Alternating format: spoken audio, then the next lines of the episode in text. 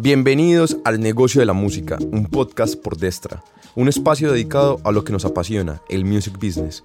Si eres artista, compositor, productor, manager, empresario fan, acá encontrarás un lugar donde tendremos entrevistas, debates y charlas sobre la industria musical y lo que nos gusta, el negocio.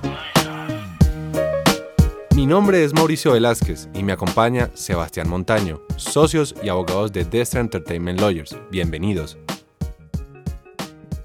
Mauro, ¿cómo vamos? De nuevo. De nuevo, Sebas, y contentos otra vez por acá. Contentos de nuevo acá en el negocio de la música, un nuevo capítulo. Este capítulo va a ser bastante especial para nosotros, sobre sí, hay todo. un invitado muy especial, muy Y especial. Un invitado que nos va a dar muchos conceptos técnicos de los cuales hasta tú y yo vamos a aprender muchísimo, creo yo. Literal, y que ha pasado por toda en esta industria. Conoce a cada integrante de las producciones, compositores, y nos va a hablar de pie a de cada uno. Hemos tenido ya varios participantes, varios invitados que cumplen un rol similar, pero creo que el invitado de hoy nos da la ventaja de que ha estado en muchos proyectos, Mauro, muchos proyectos y siempre como tras bambalinas, como esa persona que si bien no aparece, uno escucha todas las canciones de él y tienen como un mismo flow, un mismo estilo. Uno le mira el Instagram y luego le habla con él y verás- mira su repertorio y uno, como no eres famoso, weón? Es increíble. Es increíble. Eh, y la otra cosa que me gusta mucho eh, es que uno se puede sentar a hablar horas y horas de la industria con él. No lo intenten. No lo intenten. Entonces lo que vamos a hablar hoy es, es algo bien, bien especial y es productores musicales. Y Produ- productores ejecutivos. productores ejecutivos, ingeniero de mezcla y máster, eh, músicos de estudio y sobre todo entender muy bien la diferenciación de uno y otro concepto. Que mucha gente en la industria no lo entiende, cree que todo es lo mismo. Contratan a un beatmaker para que le haga una producción, terminan embalados. Porque en últimas eso tiene que estar bajo contrato. Y si yo no lo hago bajo contrato, espero una cosa y el productor o beatmaker espera otra cosa y ahí es que empiezan los conflictos. Exacto, terminan los roces. Entonces, Mauro, te doy la palabra que, para que presentes a este invitado. No, aquí nos acompaña Juanito Cardona, eh, músico de estudio, productor, productor ejecutivo. Y de verdad, Juanito, te agradezco mucho por acompañarnos. Llevamos mucho tiempo trabajando juntos y es un honor que nos acompañe. Y mejor- Muchísimas gracias, en serio. Gracias, gracias, gracias. Muy emocionado. eh, a todos los que nos están escuchando, Oli, en todas partes del mundo. y espero que la estén pasando muy bien.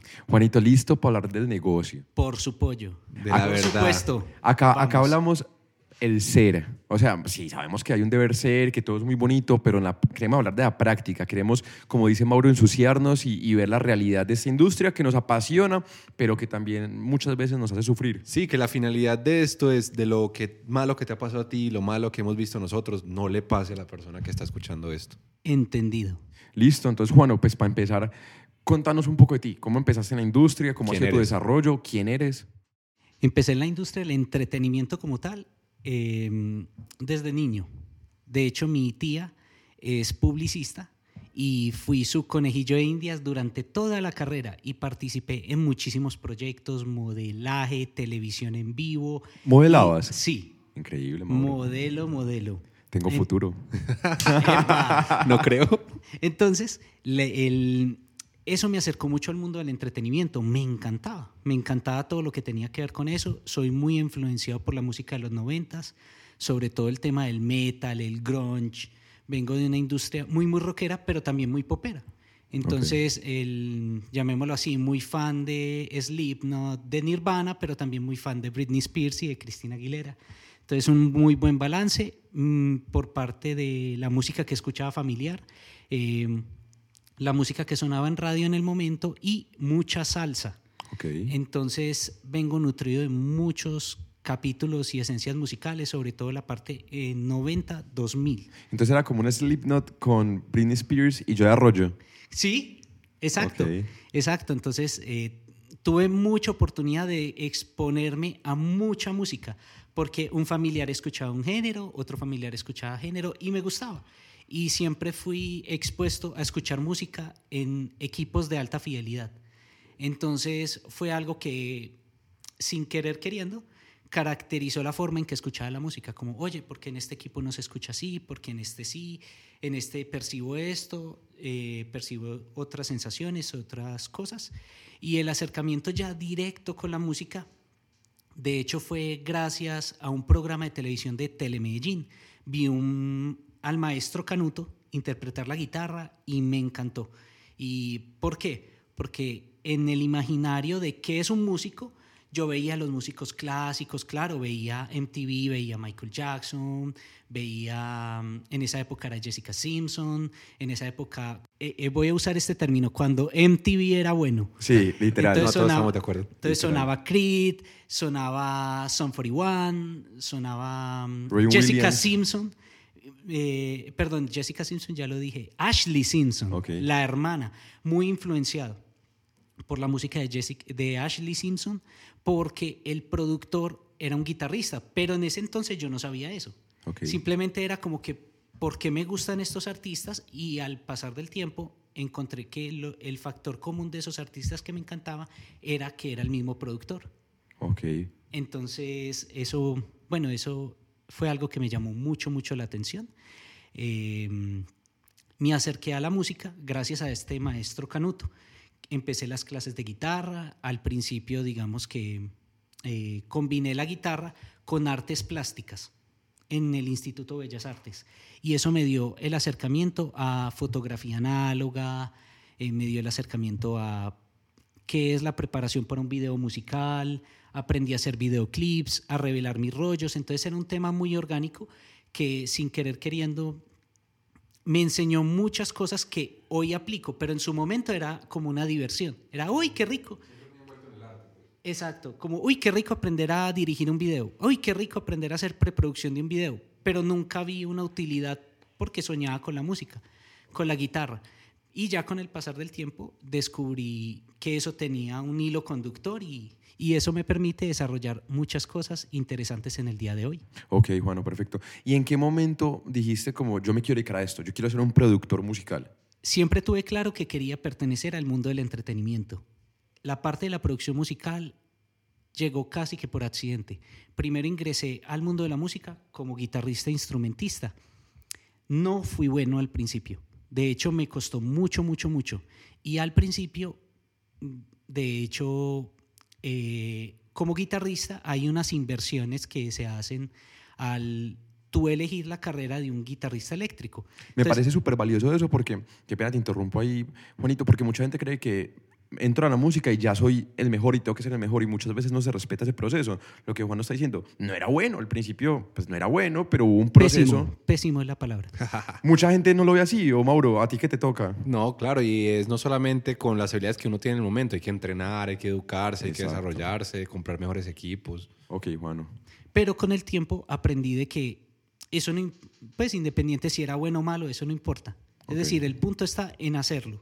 Ujú. Fin. Existe el que lo hace y el que no lo hace. Existe el que lanza una canción y no la lanza.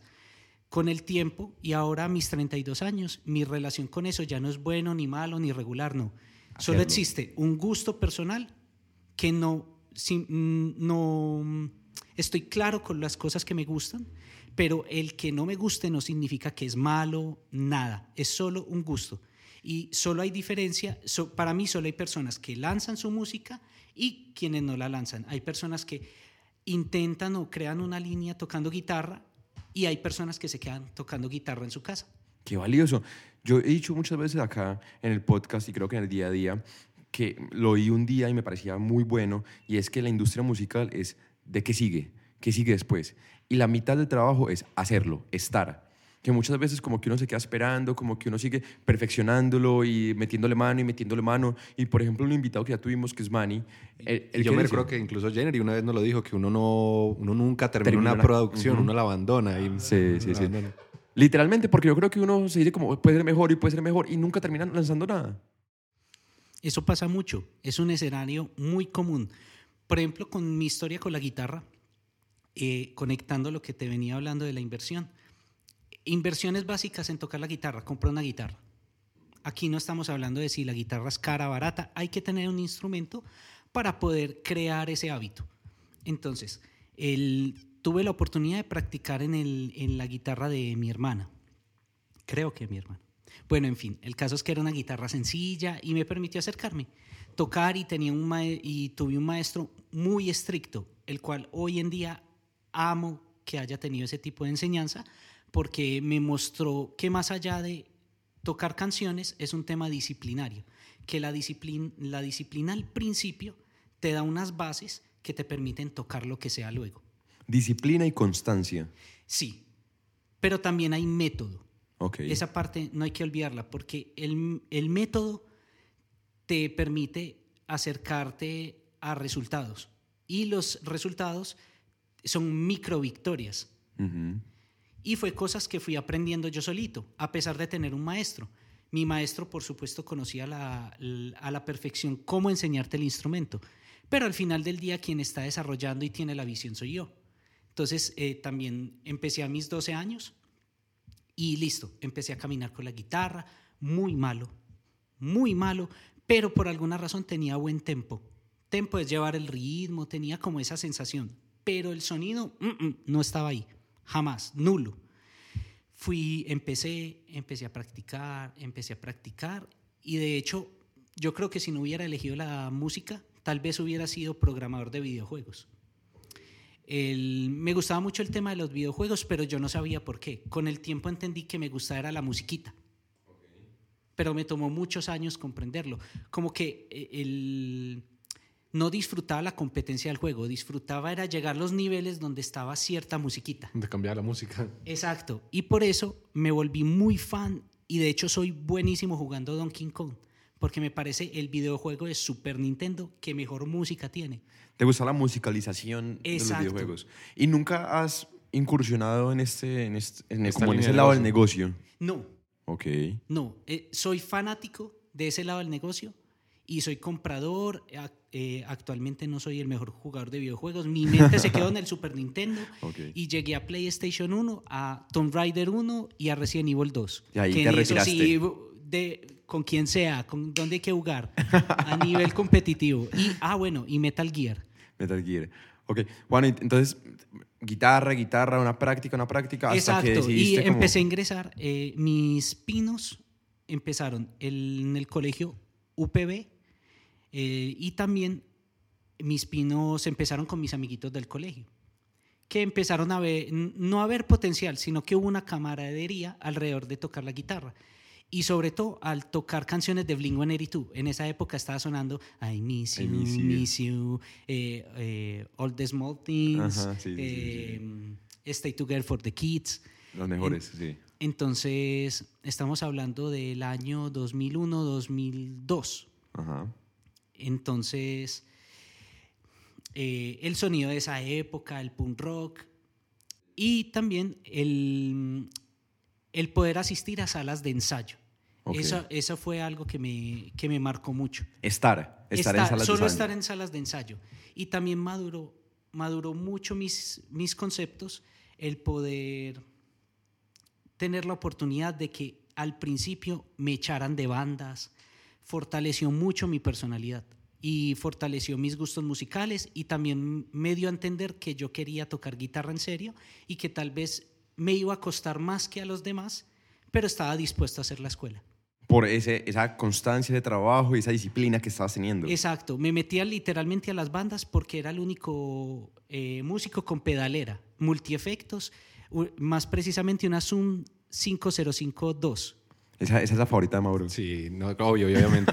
y bueno, y ya hoy en día ya eres productor, ya Exacto. terminaste tu desarrollo musical y ya ah, no solamente haces música en vivo, o sea, no eres solamente guitarrista, haces toda la, La producción. toda la producción. Exactamente. ¿Y, y en qué momento tú dices como que, ok, ya domino la guitarra, ya soy un músico de estudio, ahora quiero dedicarme a producir artistas y a trabajar con artistas de principio a fin, una canción? Eso ocurrió cuando perdí el grado 11. Yo perdí 11 en la UPB y porque estaba muy orientado a tocar guitarra y era lo único que, cono- que conocía. Y tuve un gran maestro llamado Juan Carlos Zuluaga eh, que tocaba en muchas bandas eh, de música folclórica, música colombiana, tríos. Pero cuando conversaba con él, me llamaba la atención que el único enfoque que él tenía era la música académica y la música colombiana. Y para mí era muy extraño porque yo llegaba a mi casa y yo veía MTV y yo decía, oye, ¿cómo puedo ser un Timbaland? ¿Cómo puedo ser esta persona?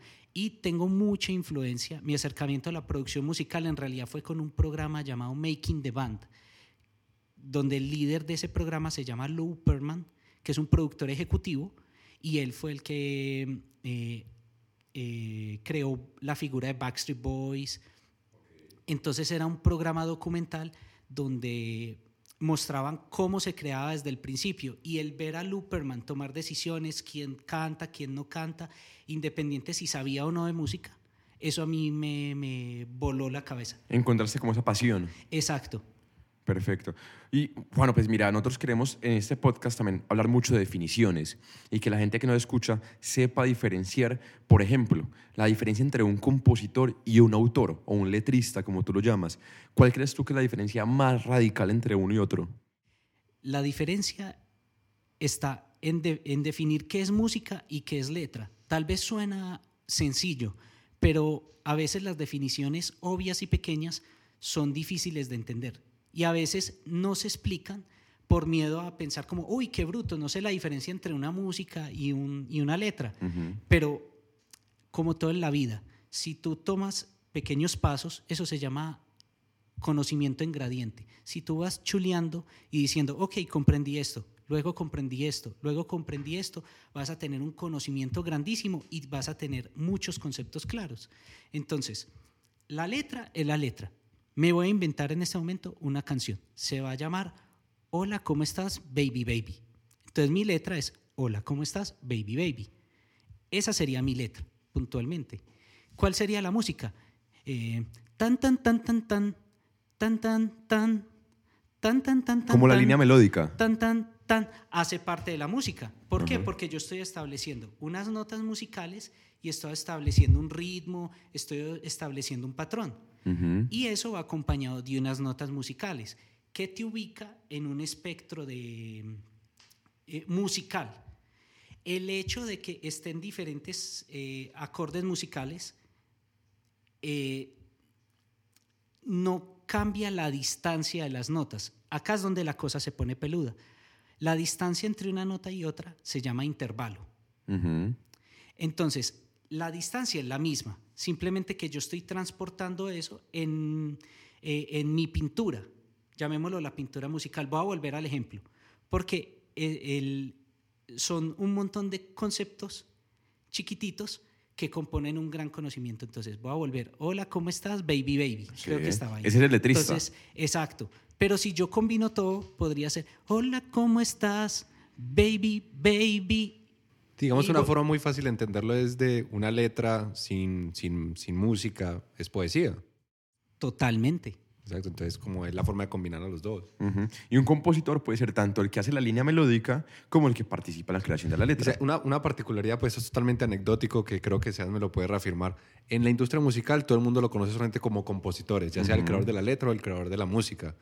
Y mientras que en el derecho se conoce como autor. Como entonces autor. Es, es muy particular porque cuando se juntan siempre genera ese conflicto de quién es autor y quién es compositor. Lo que hay que tener en cuenta es, cuando se está hablando en términos globales, es muy sano hablar de autores, porque al final del día, el derecho de autor, ¿qué es lo que promueve? Promueve es la combinación de elementos que componen la canción. Y hay elementos musicales y hay elementos de letra, poéticos. Y eso que se vuelve más complejo, que es lo que vamos a tocar en, en este instante, y es que participan otras personas. Yo, yo tengo la composición y la registro como una composición, pero luego para convertirlo en un fonograma, que es otra obra totalmente diferente, Mauro, Sí. eh, participan otros personajes. Entonces, por ejemplo, hablamos de un beatmaker, hablamos de un productor musical, un productor ejecutivo, un ingeniero de sonido. Entonces, me parece muy valioso para todas las personas que nos escuchan saber, por ejemplo, Juano, ¿cuál es la diferencia entre un productor musical y un ingeniero de sonido o un beatmaker?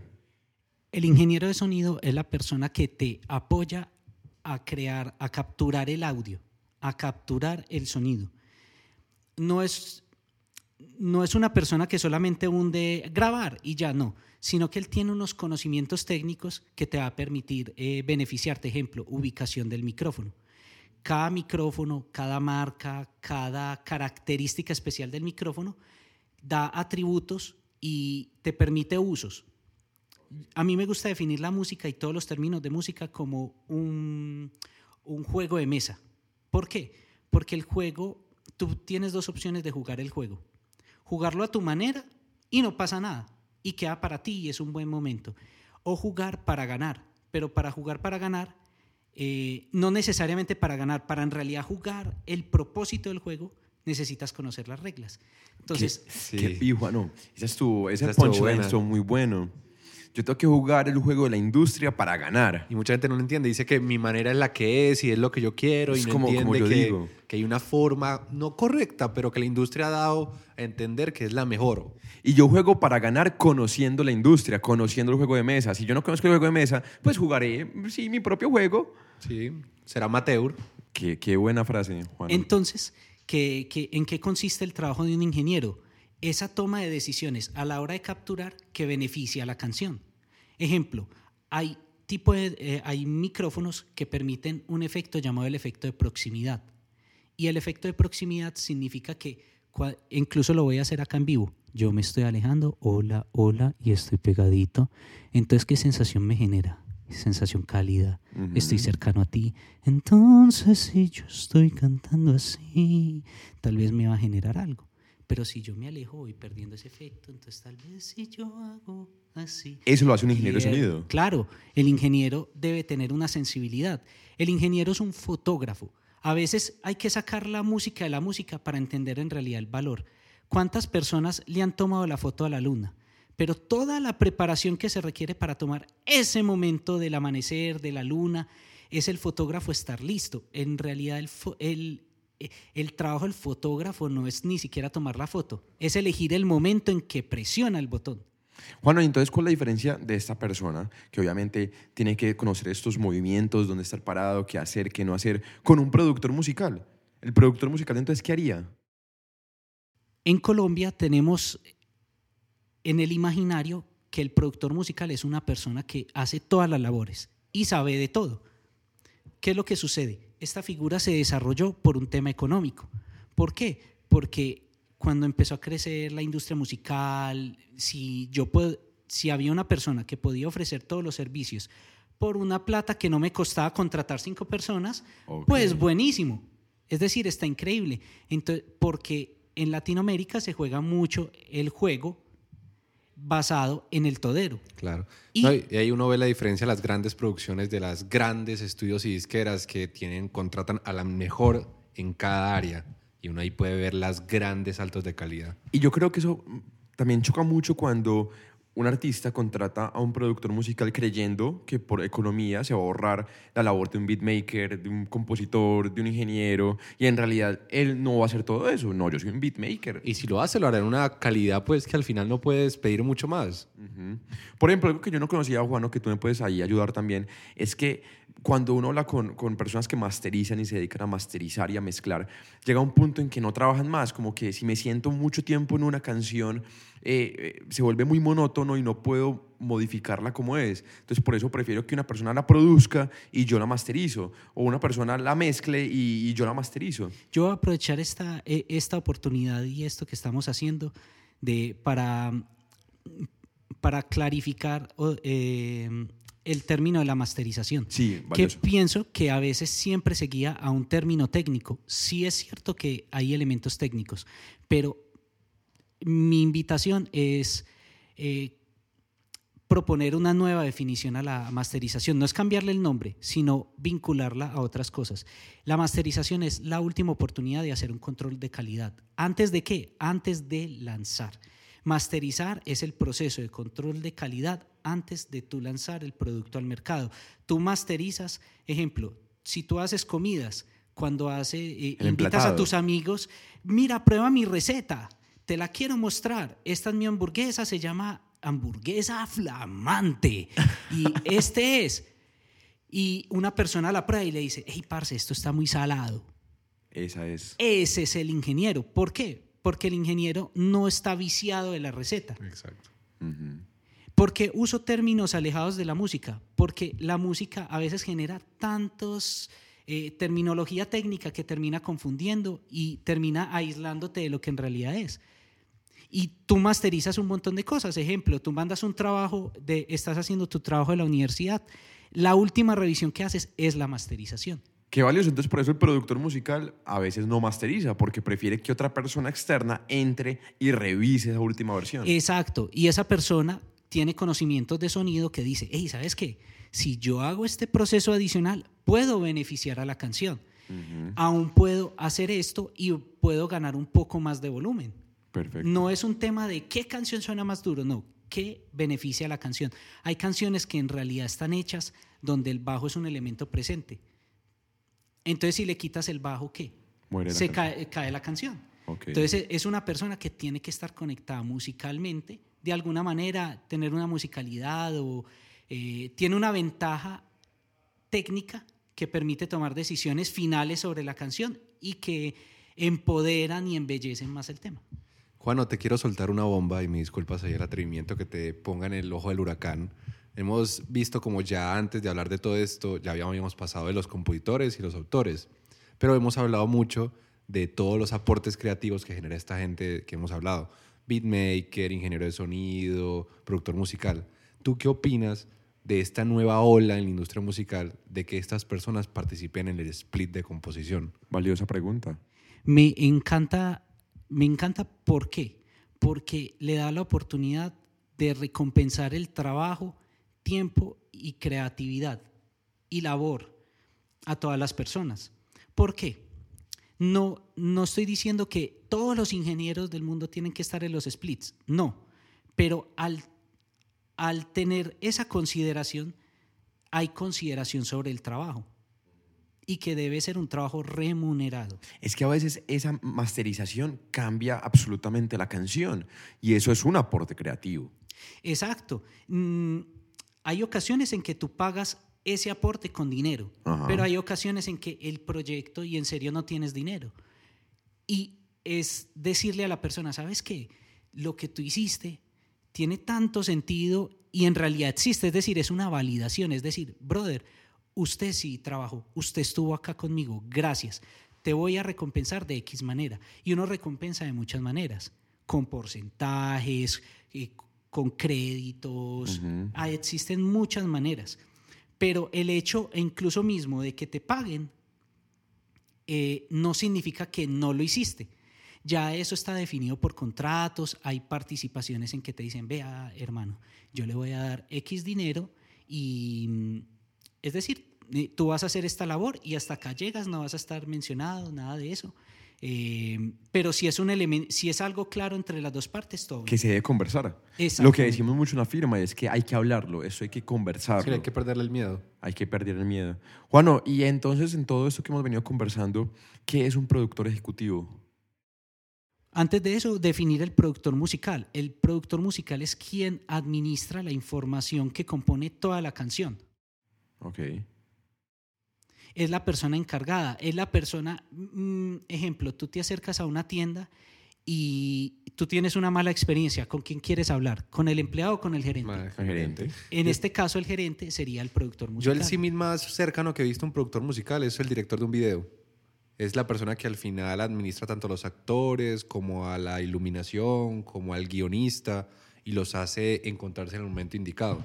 Y entonces, ¿cuál es la diferencia con un productor ejecutivo, Juano? El productor ejecutivo está más hacia el lado económico. El productor musical está en la balanza hacia lo creativo. Ok. El productor, el productor ejecutivo, por supuesto, aporta la canción porque permite eh, ejecuciones de la canción. Puede ser a nivel legal, puede ser a nivel monetario. Ejemplo, pagar músicos de sesión. Digamos que tú en realidad compusiste una canción con tus amigos y tú necesitas una guitarra, pero en realidad no tienes el espacio en tu acuerdo de composición para ingresar a los músicos, porque consideras que eh, pagando por su trabajo es suficiente y llegando a un acuerdo mutuo.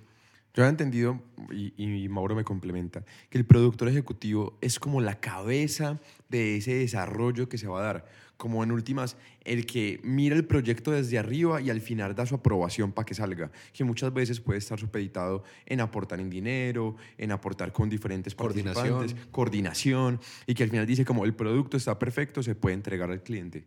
Totalmente de acuerdo. El productor ejecutivo es una figura que puede ser añadida luego o puede ser eh, elemento creador, porque el productor ejecutivo puede actuar como un emprendedor. La música es un emprendimiento, tanto desde la cabeza artística eh, que, sería, eh, que sería el artista en sí, y de sus productores ejecutivos. Ejemplo, si yo soy, si yo quiero actuar como creador de un artista y, soy, y tengo el dinero, pero quiero, eh, no soy un productor de música, eh, no tengo todos los conocimientos, pero tengo un, dinero para invertir, eh, eso me convertiría en un emprendedor slash productor ejecutivo y de parte mía eh, nacería todas esas cosas. Hay otras figuras de producción ejecutiva que son las personas crean la música y luego invitan a personas para que apoyen eh, dando dinero para ellos poderse apalancar. Sí, hoy en día la figura de productor ejecutivo está en alzas, sobre todo porque las grandes disqueras cada día se quieren entender menos de la parte creativa. Entonces simplemente dicen, mira, tú vas a ser mi productor ejecutivo, yo quiero que hagas una canción con este artista y tiene este presupuesto, resuélveme. Tú te entiendes de aquí para abajo. Y él ya contratará productor musical, ingeniero, beatmaker, Compositores. compositores, eh, músicos de estudio. Y a mí me entregaron un máster finalizado. Y qué valioso, Mauro, entender estos conceptos, ¿no? Que en últimas es lo que dice Juanito, entender las reglas de juego y los participantes del juego de mesa que constantemente estamos desarrollando. Sí, te permite jugar mejor. Te permite jugar mejor. Quiero aprovechar este espacio para agradecerle a Blackbird Music, Pipe Montoya y Jenny Boy por abrirnos las puertas y permitirnos que este podcast se haga realidad. Juano, listo. De nuevo, valiosísimo, ¿no, Mauro? ¿Cómo, cómo ves esos conceptos que muchas veces pasamos por, por debajo y simplemente hacemos una canción y ya? No, y que la mayoría de las personas en la industria no, no- ni sabe que existen. Entonces, me- mucho menos se van a preocupar por entender. Y eso que a futuro tendremos otros invitados que nos hablarán de intérpretes, ejecutantes, productores fonográficos, pero pues ya será algo que hablaremos en su momento en otro episodio. Juano, algo que me parece muy valioso y que es una de las cosas pioneras de este, de este podcast, de lo que buscamos con esto, es que la experiencia de personas que hayan pasado años en la industria sirva de ejemplo para otros. Entonces, ¿tú qué le recomendarías a un productor que está iniciando, que está comenzando? Yo le recomendaría de corazón que estudiara la música como un emprendimiento. Y ese emprendimiento tiene muchas capas. Y dentro de esa capa está el desarrollo legal. Valioso. El, ¿Por qué el desarrollo legal? Porque al final del día uno puede ver la música como un tema creativo. Uy, sí, hermoso, divino. Pero al final del día es un tema de propiedad intelectual y es un área legal y según tu territorio tú tienes unas opciones y tienes unas ventajas, unos tienes derechos. unos amparos, tienes unos derechos. Entonces, ese es un primer territorio de juego. Y luego, que ese sería el tema de propiedad intelectual. Luego sigue un tema de, propiedad, de creatividad, Ajá. de crear, de hacer cosas. Y también existen unos parámetros técnicos en la música. Yo creo que muy valioso, bueno, pues iniciando súper importante porque emprendimiento es sinónimo de empresario, que es lo que buscamos. Y entender que es un negocio. El negocio lo mueven un unos negocio. elementos que hay que, empre- que hay que entender. Y otro lado, que es lo creativo, me parece muy valioso y para mí que es algo fundante de la música, es un producto distintivo. Que el productor musical desarrolle su propio producto distintivo, su propio sonido, lo que tú has hecho. Ahora, antes de empezar el podcast, estamos escuchando música de Juanito en la que ha participado y todo tiene como un mismo sentido, como que tienes tu toque. Sí, eso es correcto. Y tomó muchos años. Claro. El, creo que la, eh, la lección para mí es no negociar mi autenticidad. Estar seguro y a nivel personal, lo que más me ha enseñado el negocio es a establecer límites.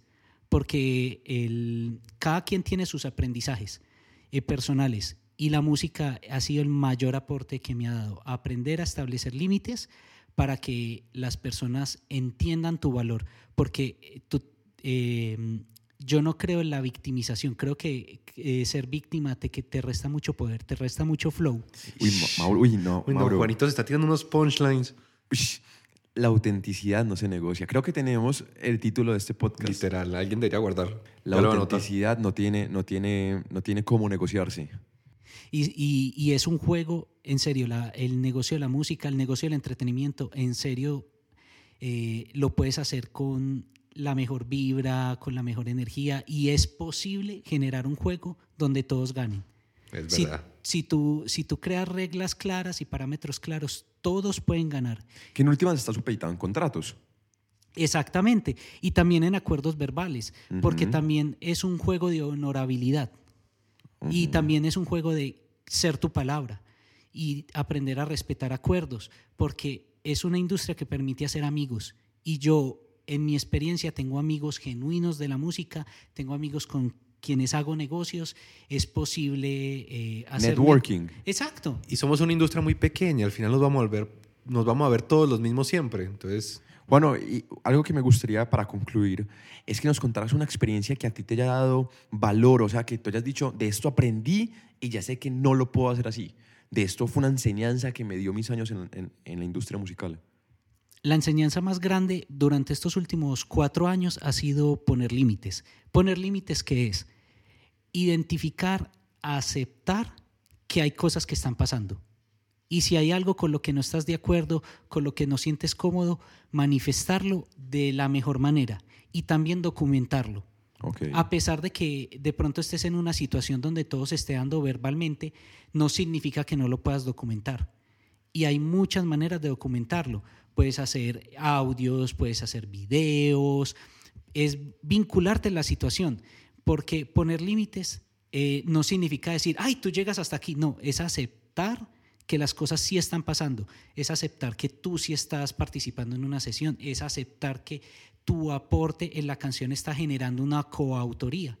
En el caso donde aplique, si, si, si hay casos en que el acuerdo es diferente y tú sabes que vas solamente como un músico sesionista, pero hay otros casos en el cual tú vas libre y es aceptar, oye, mira, lo que estoy haciendo es esto, estoy afectando la canción de esta manera, estoy aportando, generé esta sección a partir de mi participación, es aceptar y también pararse la raya sin miedo, pero también eso va de la mano de una documentación. Mauro, ¿sabe que me parece muy válido eso que hemos tenido? Hemos visto dos facetas de Juanio. Una faceta creativa, hablando de todos esos ingenieros, productores, compositores, y una faceta empresarial. Saber que a pesar de que esto es creativo y de que tiene un ámbito muy artístico, también hay un ámbito empresarial. No, y hay que aprovechar porque Juan no es alguien que lleva mucho en la industria y esto se lo permitió desarrollar después de muchas situaciones. Y es Y- que la gente entienda que puede empezar desde cero con mentalidad así, es la mejor forma. Y que ha participado en canciones Billboard, que ha participado En proyectos canciones importantes. top 10. Entonces es saber que aunque, aunque soy creativo, también soy empresario. Aunque soy artista, productor, también tengo que entender el negocio y el juego que, que es la industria musical. Es que cuando entiendes el juego es cuando se pone divertido. Es que en serio este negocio es muy divertido. Es cuando no conoces que se siente complicado. Es un negocio de lanzar música. Es un negocio de exponerse. Es un negocio de riesgo. Es un negocio de proponer. Es un negocio de mandar correos. Y, y- y es un negocio que, que- que vale la pena jugarlo. Es verdad. Vale la pena jugarlo. Juano, pues nada, yo te agradezco de nuevo muchísimo por haber venido. Creo que fue muy valioso. Creo que hasta Mauro y yo aprendimos hoy. Sí, literal. Estuvimos en silencio mucho tiempo porque de verdad estamos aprendiendo. Literalmente, yo acá tengo cuaderno y lapicera anotando. Entonces, Juano, te agradezco muchísimo por haber venido. Eh, Muchas y- gracias. En serio que sí. Y no sé, Mauro, ¿cuál es tu conclusión de hoy? No, la conclusión que es que puedes disfrutar mucho la industria musical si estás educado y estás consciente de que es un negocio. Si no, lo más seguro es que te pasen cosas que te pueden aburrir. Entonces es mejor educarse desde el principio y, como dice Juanito, jugar bien el juego. Juano, y para terminar, ¿cuál fue la frase que te tiraste de la autenticidad? La autenticidad No recuerdo bien la frase, pero sabes con cuál sí quiero eh, cerrar esto. No hay que apagar la luz del otro para tu brillar. No apagues la luz del otro. No hace falta. Trabajemos en Bri- equipo. Eso. Todos pueden ganar. Es 100% posible. Y por supuesto, tú puedes ser claro. Y si tú estás liderando un negocio, hace todo el sentido de que tú tengas cierta ventaja, por supuesto. Pero sí es posible ganar. Es posible que todos brillen y que crezcan y que tengas un montón de amigos y que puedas crear música en todo el mundo, que siempre tengas las puertas abiertas y siempre puedas hacer algo que, que a todos lo beneficie, con premios, económicamente, por todo lado. Qué bien. Yo me acuerdo que la frase era como la autenticidad no se negocia, Mauro. Sí, la autenticidad no se negocia. Mauro, terminamos como siempre. Defiende tu talento. Define tu talento, síguenos en arroba destralegal. Muchas gracias, nos vemos dentro de ocho días con otro capítulo del negocio de la música.